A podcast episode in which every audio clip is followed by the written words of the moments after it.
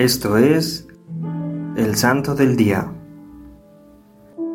Hoy conoceremos la vida de San Romualdo.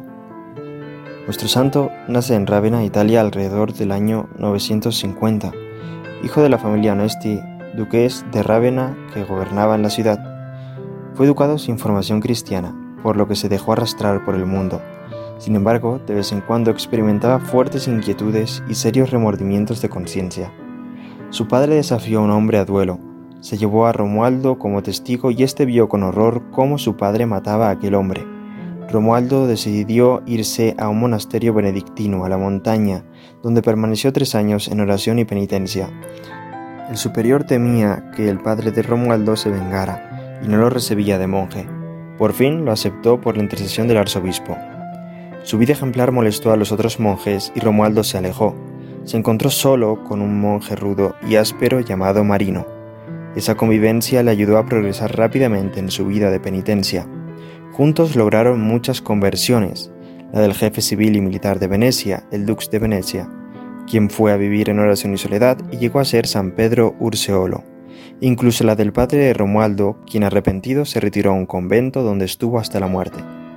Llegaron entonces terribles tentaciones de impureza, pero Romualdo redoblaba sus oraciones, sus meditaciones y penitencias, hasta que al fin un día, en medio de los más horrorosos ataques diabólicos, exclamó emocionado, Jesús misericordioso, ten compasión de mí.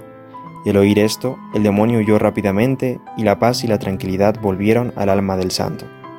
Después de muchos sufrimientos y rechazos a manos de otros monjes, el año 1012 fundó una nueva comunidad a la que llamó Camaldulenses religiosos del campo de Malduli, nombre del benefactor que regaló las tierras. Observan silencio perpetuo y se dedican a la oración. En una visión vio una escalera por la cual sus discípulos subían al cielo, vestidos de blanco. Cambió entonces el antiguo hábito negro de sus religiosos por un hábito blanco. San Romualdo deseaba ser mártir. Con esa intención se propuso ir a Hungría, pero cada vez que emprendía el viaje se enfermaba comprendió que su entrega total a Dios debía ser donde ya estaba. Hizo muchos milagros y profetizó su muerte con 20 años de anterioridad. En los últimos años tenía arrebatos místicos y exclamaba, Amado Cristo Jesús, tú eres el consuelo más grande que existe para tus amigos. Murió solo en su celda en el monasterio de Valdicastro el 19 de junio de 1027. San Romualdo luchó incansablemente contra la relajación de costumbres de los monjes de su tiempo, mientras se esforzaba en adquirir la propia perfección. De esta forma, nuestro santo nos inspira a esforzarnos por vivir fielmente como hijos de Dios que somos y ayudar a los demás a seguir el camino de la santidad. Oremos. Oh Dios, que has renovado en tu iglesia la vida eremítica por medio del abad San Romualdo, haz que, negándonos a nosotros mismos para seguir a Cristo, merezcamos llegar felizmente al reino de los cielos. Por nuestro Señor Jesucristo. Amén.